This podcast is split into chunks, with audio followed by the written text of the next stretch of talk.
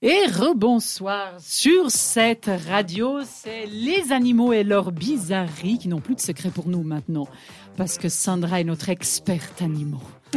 Science-fiction ce soir, peut-être, peut-être pas. Une chose est certaine, ma petite bête de ce soir a tout pour étonner. On l'appelle le tardigrade. Qui en a déjà entendu parler? Absolument pas. Non, pas fan de science-fiction. Bon, ben voilà, je suis toute seule Parce dans mon qu'il monde. existe C'est pas grave. pas? Oui, il existe en Ah, ok, vrai. d'accord. Ah oui, non, c'est vrai que j'ai eu fait le monstre du Loch Ness, j'ai eu fait le Yeti, mais ça, voilà, je fais pas. Donc, le tardigrade. Ils sont considérés comme les organismes possédant les capacités de résistance les plus élevées sur Terre. Alors, moi, je pensais que c'était le cafard. Eh ben non, que nenni. Il mesure, par contre, de 0,1 à 1,2 mm. C'est vraiment pas gros. Il ressemble à, il ressemble à de petits oursons avec quatre paires de pattes et une paire d'yeux. Donc là, je m'adresse à Hilaria et puis à Laura. Si vous regardez sur votre téléphone, je viens de vous l'envoyer. Surtout, ne criez pas. Ça fait Combien, un peu combien peur. d'yeux tu dis? Alors, juste une paire d'yeux, mais quatre paires de pattes. Ah, Alors. Ils ont, ils ont des muscles, des neurones, un intestin et également un microbiome qui est le nom de toutes ces petites bactéries inoffensives qui vivent en nous. Leur présence sur la planète est attestée depuis près de 500 millions d'années, ce qui en fait des organismes ayant survécu à cinq extinctions majeures un d'organismes en fait. vivants. Oui, mais mi- microscopiques, mais Un effectivement. microdinosaure. Mais effectivement, sauf que voilà, ça vient plutôt de l'eau, tu vois, alors que les dinosaures, bah, c'est vrai qu'il y avait aussi les dinosaures aquatiques. Bref, je m'égare. En tout cas, il y en a plus de 1300 espèces de tardigrades qui sont connues aujourd'hui.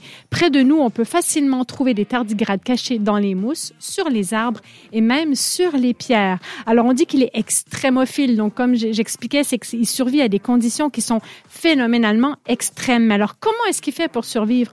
Un des exemples qu'on peut voir, c'est en temps de grande sécheresse. Il perd, et là, accrochez-vous, imaginez que ça nous arrive à nous, il perd 95% de son eau. Il en reste vraiment pas grand-chose, quoi. Et surtout, donc, à ce moment-là, il s'installe en ce qu'on appelle en cryptobiose, qui est une forme de vie très ralentie au cours de laquelle aucune activité biologique n'est détectable. Alors, il peut rester comme ça indéfiniment, ce qui lui permet de patienter jusqu'à ce que l'eau réapparaisse.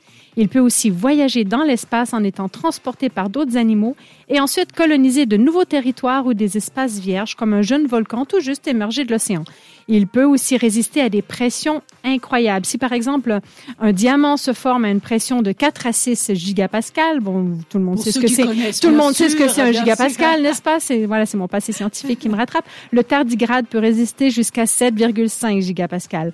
On les a même exposés au vide spatial, au rayonnement cosmique et aux UV. À leur retour de mission, ils ont repris leurs activités et commencé à générer des descendants, comme si de rien n'était. J'ai une question. Comment est-ce qu'il arrive dans l'espace, en fait? Excuse-moi. Alors, c'est, c'est vrai que il s'accroche à la... non, on l'a envoyé dans l'espace. Ah, ils l'ont carrément On l'a dans carrément envoyé dans l'espace. Et tu sais qu'il y a une navette.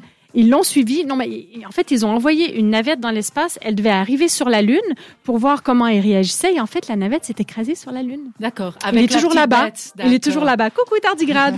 Alors voilà. D'accord. Donc c'était la petite bête de ce soir. C'était la petite bête de ce soir. Merci beaucoup, Sandra. On te retrouve d'ailleurs, ne bougez pas, pour la partie euh, agenda, agriculture de ce soir. Tu nous as dit tout à l'heure qu'on part à Genève. Mais enfin, on peut pas tout faire. Hein. Bah voilà, peut-être qu'il il pleuvra aussi- moins à Genève. On sait pas. Désolé, Lausanne. il mais- faut aussi aller à Genève. Mais ça sera après de la bien sûr. Attention à ma prononciation. Ce soir, c'est Stole Your Car et tout de suite, tu, tu, tu. Explosif, créatif, c'est radioactif sur cette radio.